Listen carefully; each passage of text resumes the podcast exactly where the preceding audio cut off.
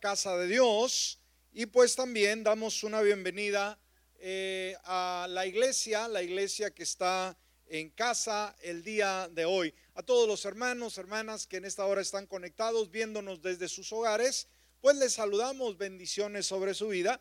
También saludamos a usted que está conectado, conectada a través de YouTube en esta hora. Nuestro saludo hasta allá donde usted se encuentra. Y también todos los que están conectados, conectadas a través de Facebook en cualquier lugar, pues les saludamos de una manera muy atenta. Bendiciones sobre su vida. Y pues también aquellos que nos escuchan a través de la radio, de la misma manera, pues deseamos que Dios los colme de su favor. Amén. Muy bien, bueno, vamos a estar entrando a la palabra iglesia en este momento y vamos a estar tocando el tema las prioridades de un discípulo, las prioridades de un discípulo. Un tema muy, muy interesante. Yo creo que Dios quiere que nosotros seamos unos fieles seguidores de Él. Y cuando nos constituimos en discípulos, debemos de entender que hay prioridades, ¿sí? hay principios, hay cosas que nosotros debemos atender y tenemos que depender. Así que de eso va a estar tratando el tema en esta hora. Vaya conmigo a San Juan capítulo 15, versículo 10. San Juan capítulo 15, versículo 10 en esta hora. Y vamos a ver eh, lo que aquí nos eh, enseña. Dice la palabra, si guardan mis mandamientos, permanecerán en mi amor, como yo también he guardado los mandamientos de mi Padre y permanezco en su amor. Muy buena palabra, ¿verdad? Ahora, hay un tema, o un lema, mejor dicho, en esta lección, un lema sumamente interesante, muy importante. Seguir a Jesús significa vivir una vida que refleje su carácter y sus prioridades. Amén, ¿me escuchó? Seguir a Jesús significa vivir una vida que refleje su carácter y prioridades. Entonces yo creo que cuando nos uh, constituimos, decidimos seguir a Jesús, tenemos que ser congruentes eh, con el carácter de Él y obviamente sus principios que son los que guían nuestra vida, que son los que van organizando nuestro camino sucesivamente. Y, yo creo que a cada uno de nosotros debemos de entender que tenemos un patrón de conducta que es Cristo Jesús. ¿Cuántos creemos que Él es el gran maestro en nuestra vida? Amén.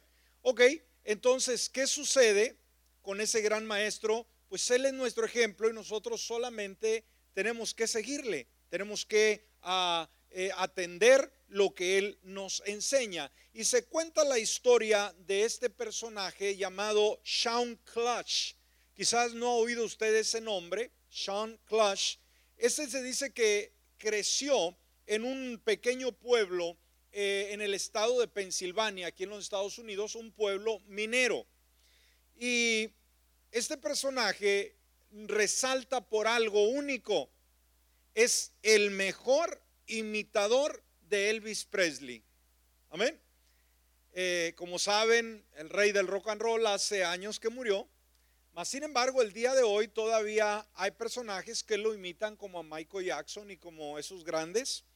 Y este pues obviamente dijimos es el número uno que lo hace de la mejor manera.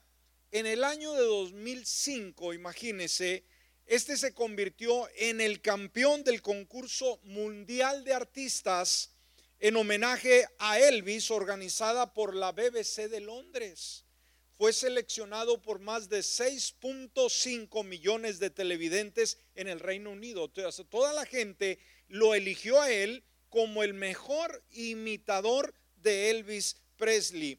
Ahora, en una entrevista que él dio a una cadena televisiva, le preguntaban que a qué edad comenzó a imitar a Elvis Presley. ¿Tiene usted alguna idea por su mente? ¿A qué edad creen ustedes que él comenzaría para llegar a perfeccionar y ser casi la misma sombra de Elvis. ¿Alguna idea? ¿Qué piensa usted? ¿A los 15 años, 16, por ahí? ¿Alguna idea? No, eh, números, dígame números.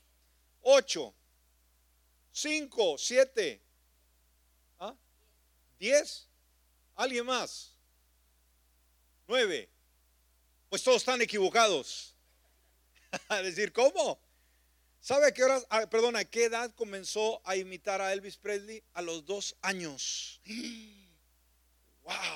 ¿Ha visto niños, verdad, que bailan, imitan, ni gritan, ni cuánta cosa? A los dos años comenzó a imitar al rey del rock and roll.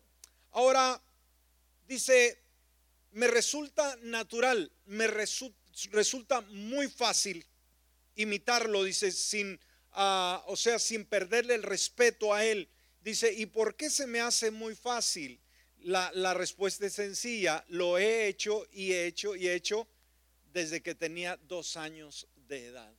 Entonces, a través del tiempo fue perfeccionándose. Pero una vez más, ¿qué fue eso? El hecho de estar expuesto a una temprana edad y mantener una disciplina, ¿sí? Entonces, ah, cuando entendió que lo hacía también, pues dice que él comprendió que ese era su propósito de vida. O sea que para eso él había nacido, para interpretar a este personaje. Ahora, usted puede decir, bueno, pastor, ¿por qué esa ilustración? ¿Cómo cabe en el tema de esta hora? Pues vamos a ir entendiéndolo por qué. Vamos a estar viendo en este momento, usted que está apuntando, vamos a enfocar, en primer lugar, vamos al punto número uno y vamos a analizar el tema. Debemos de entender que la imitación, escúcheme, es la mejor forma de agradar. La imitación es la mejor forma de agradar. Y obviamente estamos hablando de agradar a Dios, ¿no? La imitación. Decir, oiga, pero la imitación es una copia. Bueno, debemos de entender que somos llamados a ser como Cristo Jesús, pero no podemos ser otro Jesús. Si me explico, verdad? Tenemos que imitarlo a Él. Tenemos que imitarlo a Él. Entonces, los verdaderos discípulos de Jesús, escúcheme, y hoy más que nunca debemos de entender que hay verdaderos discípulos y hay otros que simplemente no quieren el compromiso con el Señor. Simplemente no quieren el reto, no asumen sus responsabilidades, no se alejan del mundo, no se alejan de aquello que continuamente está luchando con sus almas. Pero el verdadero discípulo de Jesús, este vienen a ser personas dedicadas a imitar al Señor Jesús. ¿Me escuchó? Un verdadero seguidor de Jesús es una persona dedicada a imitar a Cristo Jesús. Entonces imagínese este actor que, acabamos de definir, imagínese cuando él sube a algún escenario, obviamente su personaje, su persona, mejor dicho, su persona se queda oculta. El que se sube al escenario es Elvis Presley. ¿Me explico?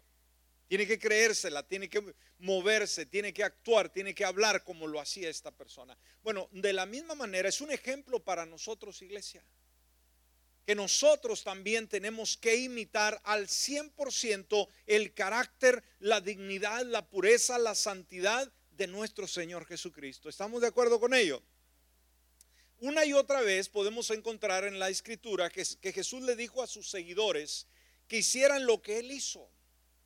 Simplemente no, no les mandaba a poner cargas como él mismo también mostró en una ocasión a los religiosos de aquel tiempo, ponerle cargas que ni él podía llevar, para nada, para nada, sino que hicieran lo que él hizo y sobre todo que vivieran como él vivió y que anduvieran como él anduvo. Él fue nuestro ejemplo y ahí está el reto, ahí está la demanda. Por ejemplo, San Juan capítulo 14, versículo 12. San Juan capítulo 14, versículo 12. Veamos lo que nos dice la escritura en este pasaje. Dice, de cierto, de cierto les digo que el que cree en mí, él también hará las obras que yo hago. Amén.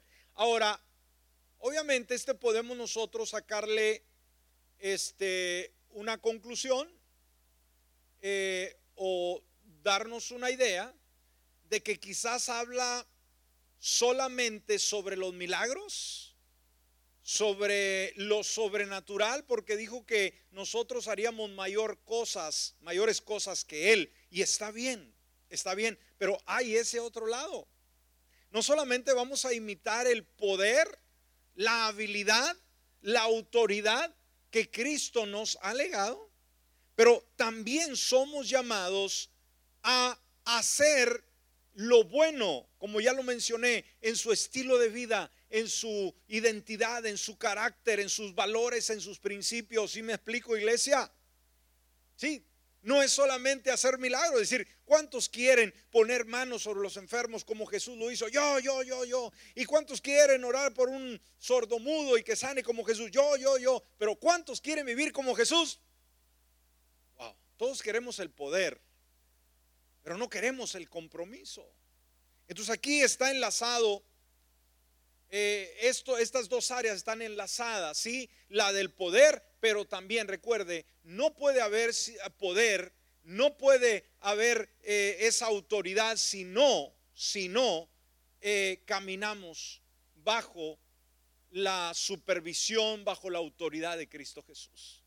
¿Qué es lo que nos da poder contra las fuerzas del enemigo? Nuestra fuerza mental, la educación que tengamos, no, el sometimiento a Cristo Jesús. ¿Qué dice la palabra con relación a los ataques del enemigo? Sométanse a Dios y resistan al diablo. Amén. ¿Dónde está el secreto? ¿Resistir al diablo? ¿Nada más? No. Sométanse a Dios. Cuando nos sometemos a Dios somos empoderados. ¿Me escuchó? Cuando lo hacemos a Él, el Señor de nuestra vida, Él nos da poder, nos da autoridad, pone nosotros talentos, habilidades, visión, nos da energía, nos da todos eh, sus, eh, sus privilegios, pero el secreto está en la sumisión, estar bajo autoridad de nuestro Padre Celestial. Entonces, una vez más, de cierto, de cierto les digo que el que cree en mí, Él también hará las obras que yo hago. O sea, hará el estilo de vida que yo llevo, también lo hará el seguidor.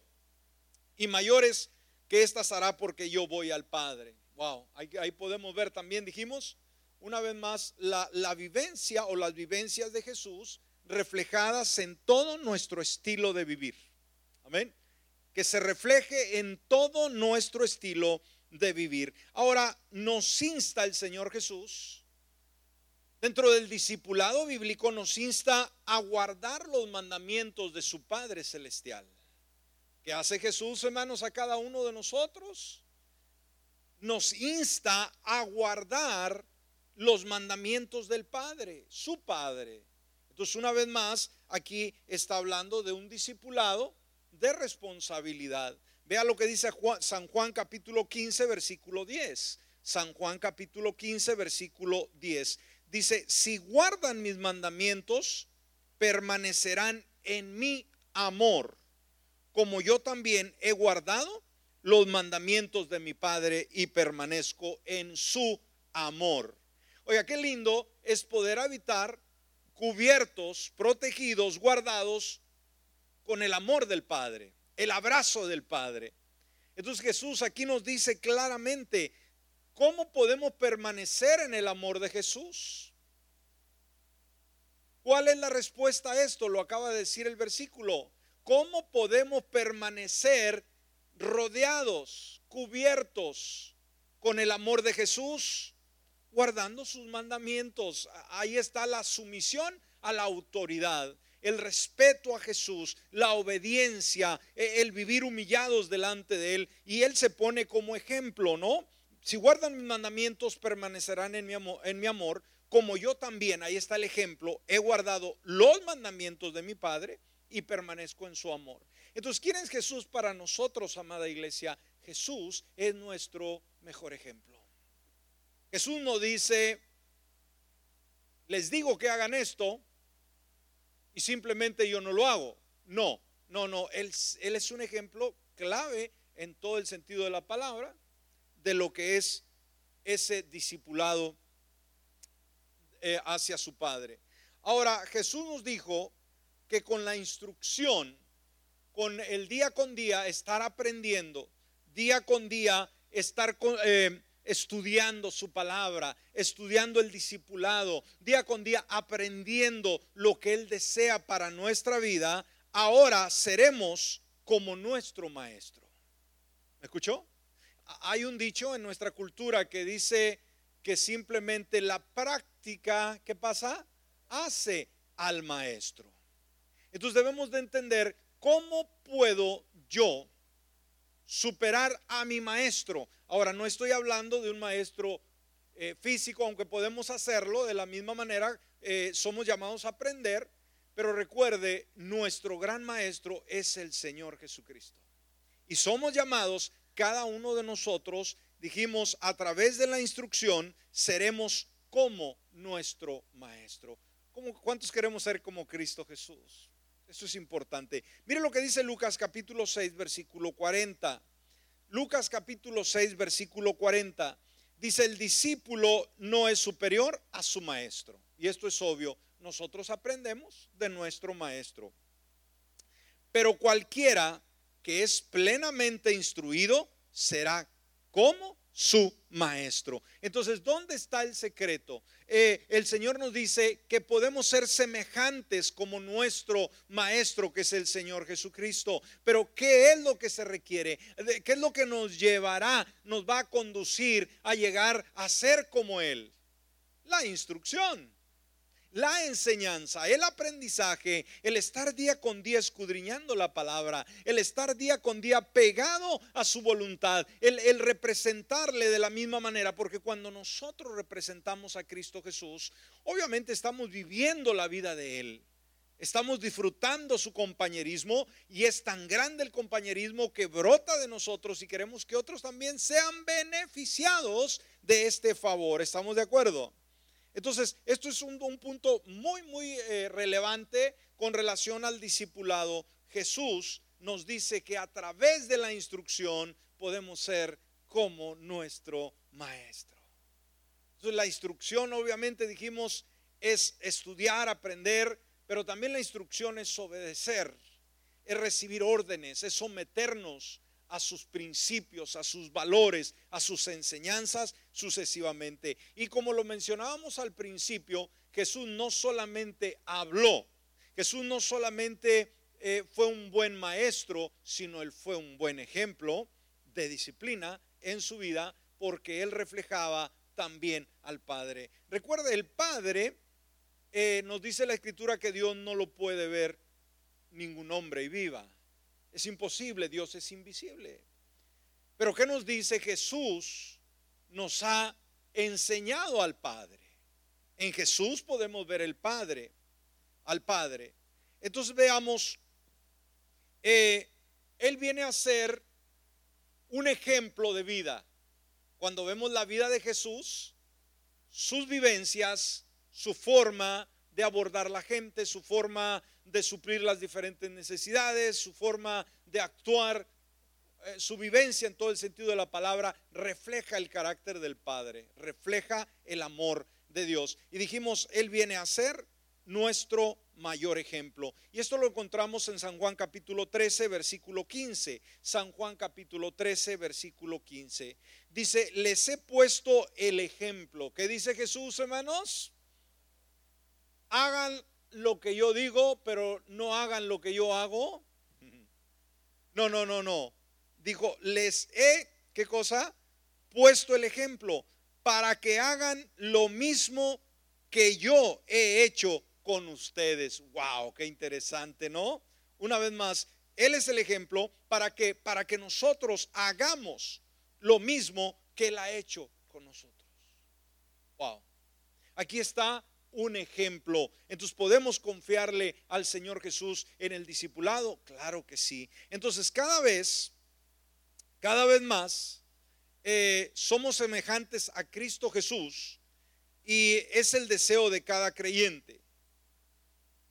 Ser cada vez más, eh, compararnos, asemejarnos a Cristo Jesús. Ese es el reto, ese es el desafío, ¿sí? Y es el deseo de cada creyente. Una vez más, nuestra finalidad, nuestro destino, nuestro anhelo supremo en la vida es ser como Cristo Jesús. ¿Le ha preguntado en algún momento a Jesús, Señor, ¿cómo eres tú? Yo quiero ser como tú. Ayúdame a amarte, ayúdame a, a, reaccionar ante las situaciones, ante las crisis, ante las tentaciones, ante los problemas del mundo de la manera como tú actúas.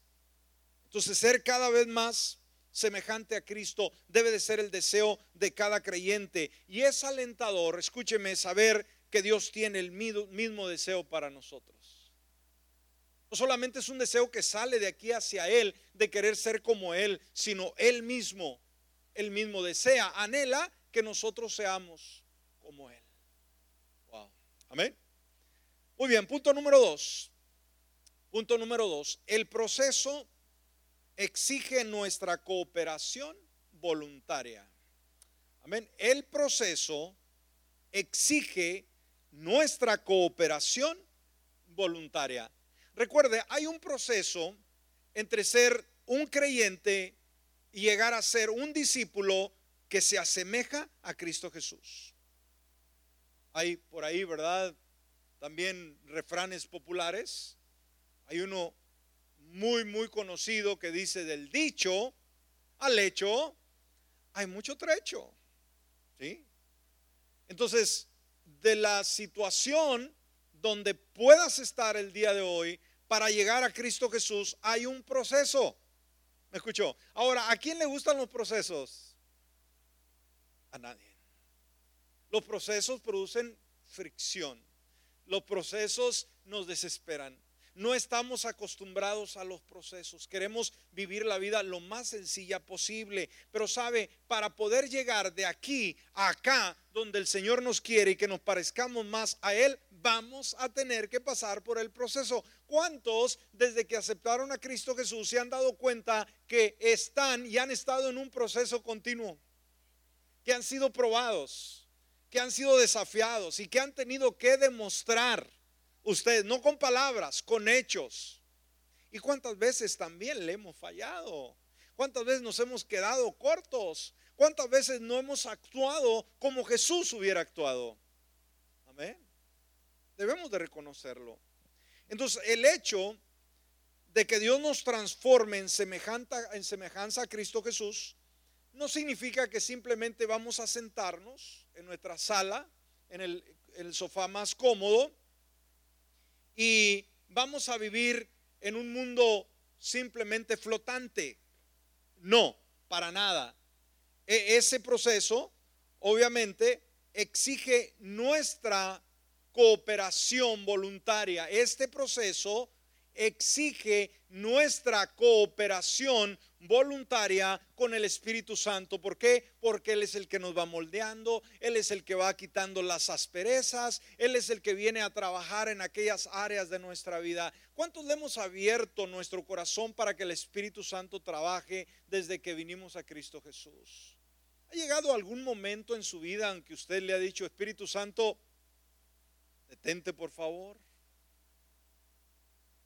Tal vez quizás no le decimos eso, pero hay áreas de nuestra vida que no queremos ventilar. Hay áreas de vida de, nuestra vida que no queremos ser confrontados con el Señor. Que decimos, mira Señor, esta área, por favor, puedes eh, llegar a mí en estas, en estas áreas de mi vida, pero con estas, por favor, no te metas. ¿Me explico? Puede ser en nuestra forma de pensar, nuestra forma de actuar, nuestra forma de creer, nuestro carácter, eh, eh, eh, nuestra forma de vivir para Él. A veces le decimos, mira Señor, yo te sirvo de esta manera, pero en estas áreas, por favor, no irrumpas. Entonces debemos de entender que en el proceso vamos a ver la necesidad de cooperar voluntariamente. Cuando llega el Espíritu Santo, usted no tiene que cerrarse.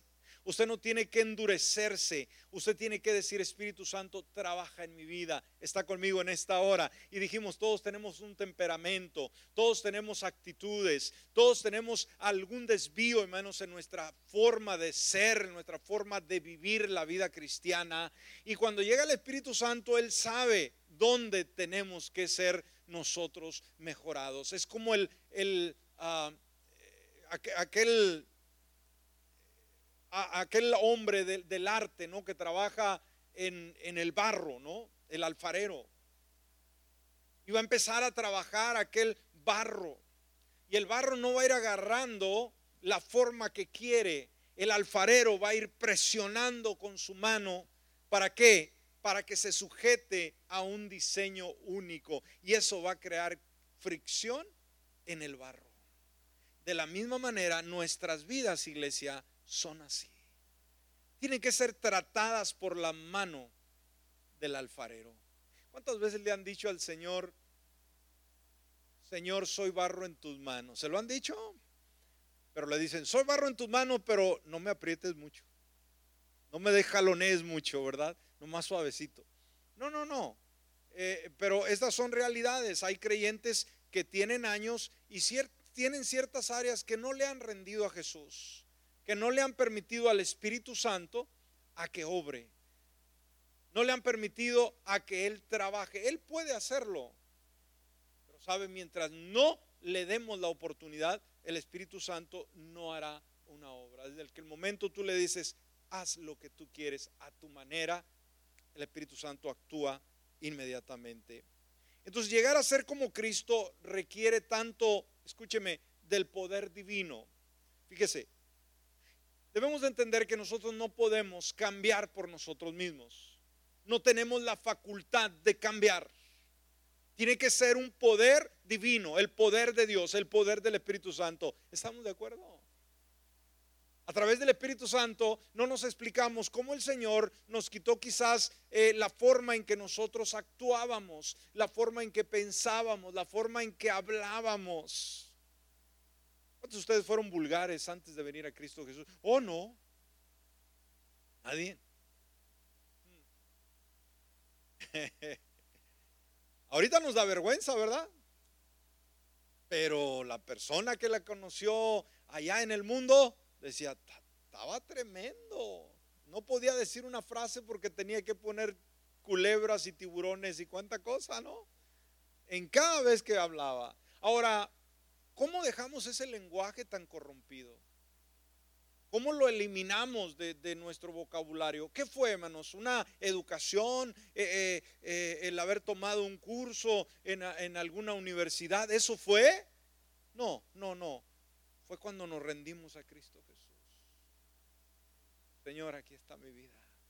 Cámbiame, transfórmame, de mí una persona completamente nueva. Y desde ese momento el Espíritu Santo empezó a trabajar y dijimos, es una obra, pero es un complemento, una obra del poder divino en primer lugar, pero también como el cumplimiento de las responsabilidades humanas. ¿Me escuchó? Aquí hay una mancuerna. Usted no puede dejar a que el Señor haga todo. ¿Me explico? Es como si alguien tiene un problema con el cigarro, con el, licor, no puede, le dice, Señor, por favor, ayúdame en este vicio, porque es un vicio, es una enfermedad.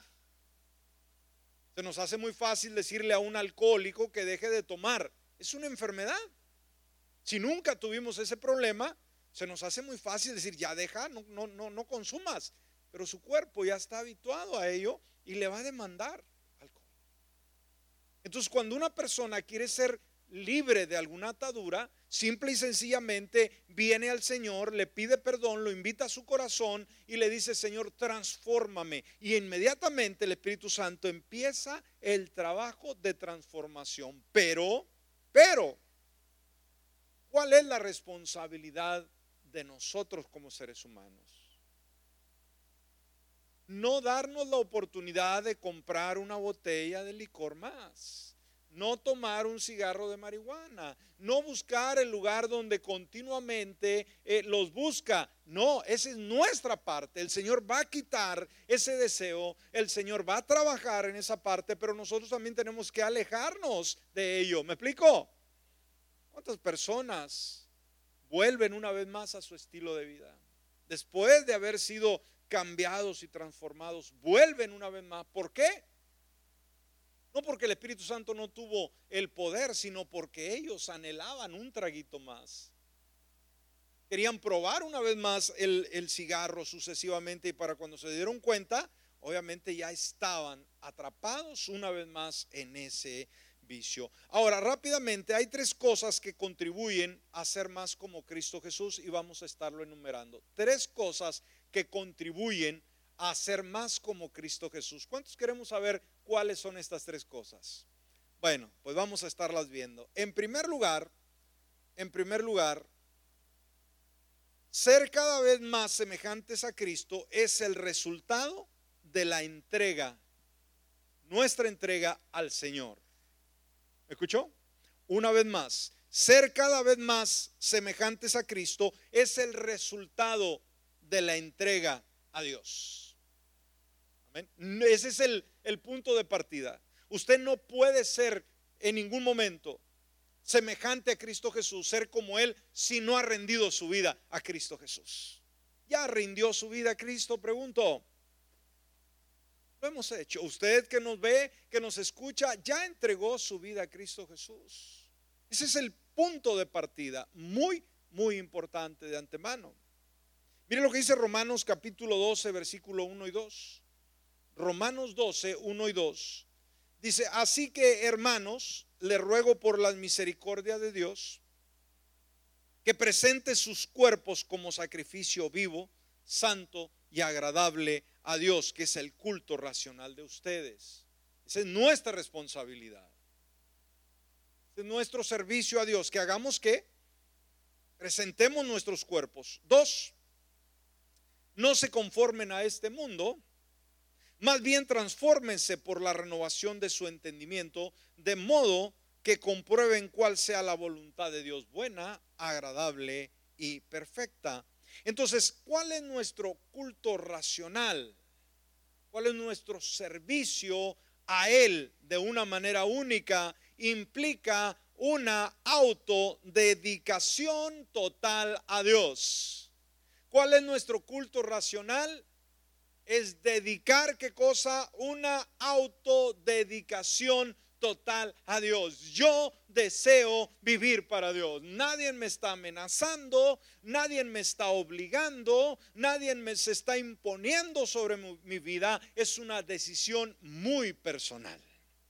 Yo creo que todos debemos de entender esta verdad, iglesia. ¿Por qué? Porque la salvación es una decisión. Nadie nos puede obligar. Si usted vino obligado, no va a poder. Tiene que ser voluntario. Porque usted viene también a, eh, por algún interés. Cuando vengan las crisis, usted va a dar la espalda a Jesús. Cuando vengan los problemas, cuando venga la adversidad a la vida, lo primero que va a hacer es renunciar a su fe.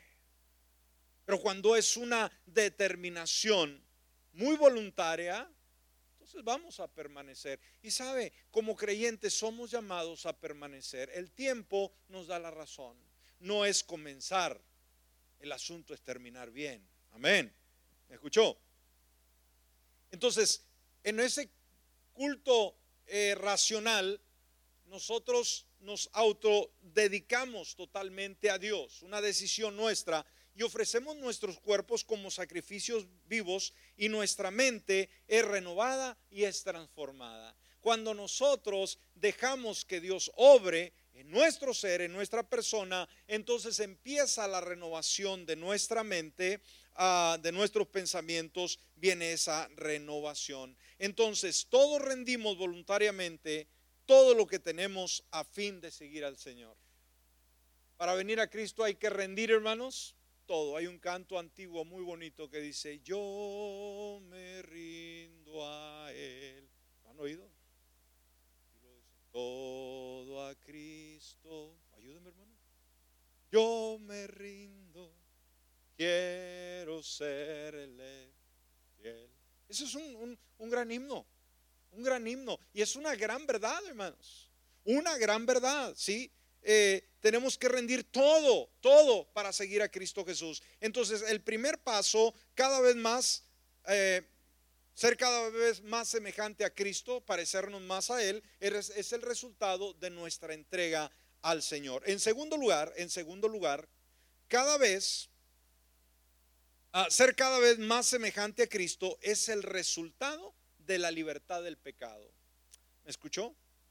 Ser cada vez más semejante a Cristo es el resultado de la libertad del pecado. Usted y yo no vamos a poder asemejarnos tanto a Cristo Jesús si el pecado todavía está en medio.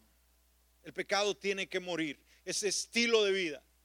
Ahora, entendemos que como seres humanos no somos perfectos y que cometemos errores, pero no somos personas que estamos habituados a pecar. ¿Me explico? No es un hábito de decir busco el pecado. No, Señor, nosotros huimos del pecado. Ahora, puesto que Jesús vivió una vida sin pecado, ¿cuánto más nos consideramos también nosotros muertos al pecado? Si Jesús vivió una vida sin pecado, nosotros debemos de considerarnos muertos al pecado. ¿Sí? Muertos totalmente al pecado. Por eso Romanos capítulo 6, versículo 11, Romanos 6, 11, dice de la misma manera, también ustedes, fíjese lo que nos dice la palabra a cada uno de nosotros como discípulos de Jesús. También ustedes considérense, ¿qué cosa? Muertos al pecado. ¿Cómo se considera usted el día de hoy? ¿Cómo debe de verse? Misma persona con los mismos impulsos, el mismo mal hablado y, y, la misma mujer de siempre. No, no, no, no, no, no. Considérense, o sea, tenemos que entender que ha habido un cambio que ha habido una transformación desde adentro hacia afuera. Ha habido un cambio. Y yo creo que debemos estar seguros de nuestra salvación, iglesia. Debemos estar conscientes que el Señor nos cambió, nos transformó. Una certeza, nací de nuevo. Mis pecados fueron perdonados tener esa evidencia, porque eso es lo que nos va a sostener el día de mañana, la evidencia de saber que yo hice mi parte. Yo hice lo que a mí me correspondía. Amén. ¿Estamos? Entonces veamos, dice la palabra en Romanos capítulo 6, versículo 11. De la misma manera también ustedes considérense muertos al pecado, pero vivos para Dios en Cristo Jesús. Si usted está muerto al pecado, no está muerto para servir a Dios. Usted está vivo para servirle, para amarle, para adorarle, para glorificarle. Amén, para exaltarle con todo nuestro corazón. Porque, ¿qué decía Pablo? Para mí el vivir es Cristo. O sea, mi vida, mi, mi, uh, eh, mi propósito de vida es simplemente es Cristo. Yo no vivo para enriquecerme. Ni siquiera vivo para ser feliz. Escúcheme, hay tanta gente que anda buscando la felicidad. Hermano, la verdadera felicidad no es un, uh, no es un sentimiento, es una verdad. El saber, hermano, que eres salvo. El saber que el redentor del mundo pagó por tus pecados. El saber que tienes vida eterna, que cuando mueras el Señor mismo te va a llevar al cielo y vivirá por la eternidad. Eso no tiene precio. ¿Me explico?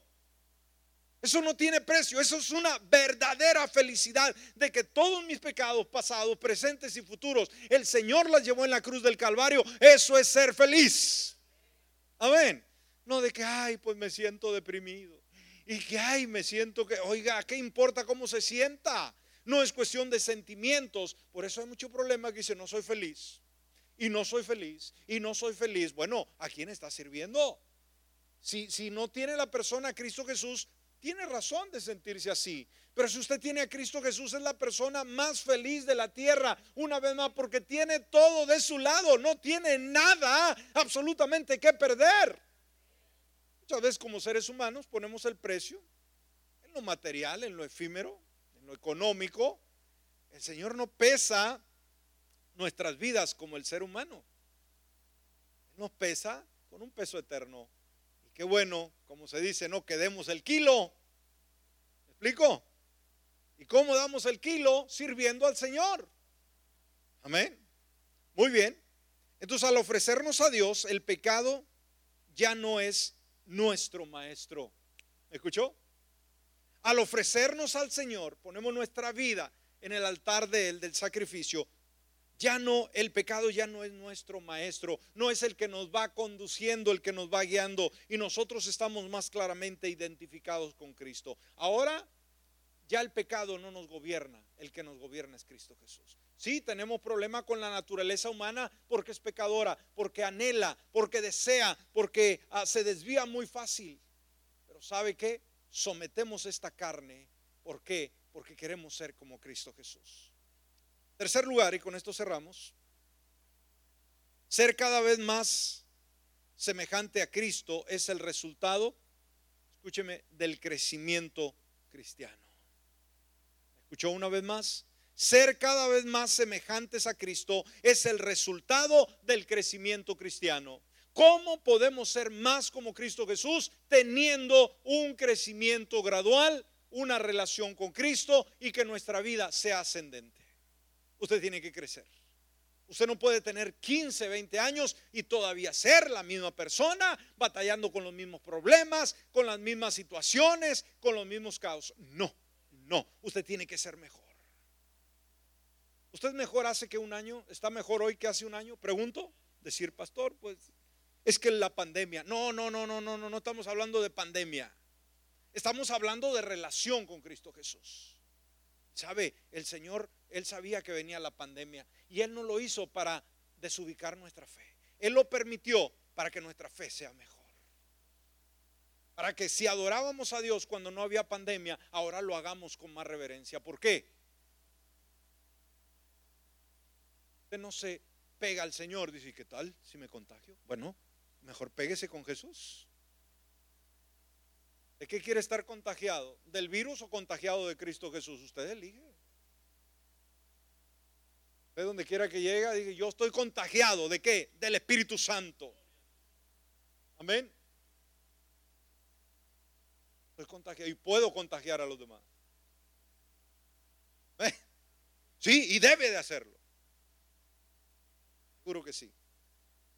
Ahora, cuando primero somos salvos, ¿qué pasa? Somos inmaduros en la sabiduría. Esto es una realidad, ¿verdad?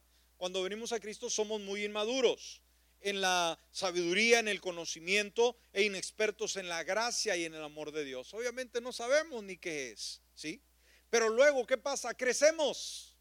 Vamos de una etapa a otra, de un escalón al otro, de un escalón al otro. Cada, en cada una de estas cosas, nuestra responsabilidad, escúcheme, es llegar a ser más fuertes y más como Cristo Jesús.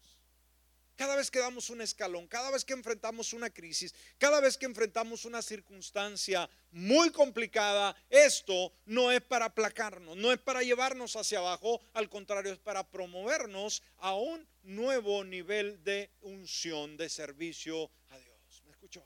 Por eso no le tema las crisis, no le tema las circunstancias. Ahora los problemas y las crisis no nos perfeccionan, pero la forma en que nosotros respondemos a ellas va a definir nuestro crecimiento o en su lado contrario.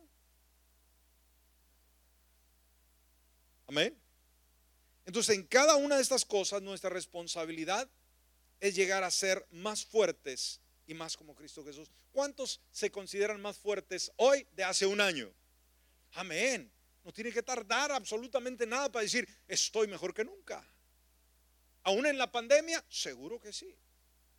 Mire lo que dice segunda de Pedro, capítulo 3, versículo 18. Segunda de Pedro 3, 18. Más bien dice, fíjese el consejo que nos da Pedro, que hagan, duérmanse en el servicio, dice. No, no, no. Más bien crezcan en la gracia y en el conocimiento de nuestro Señor y Salvador Jesucristo. A Él sea la gloria ahora y para siempre. Amén. ¿Qué nos llama el Señor a hacer? ¿Qué nos dice Pedro en su escrito? Crezcan en la gracia y en el conocimiento.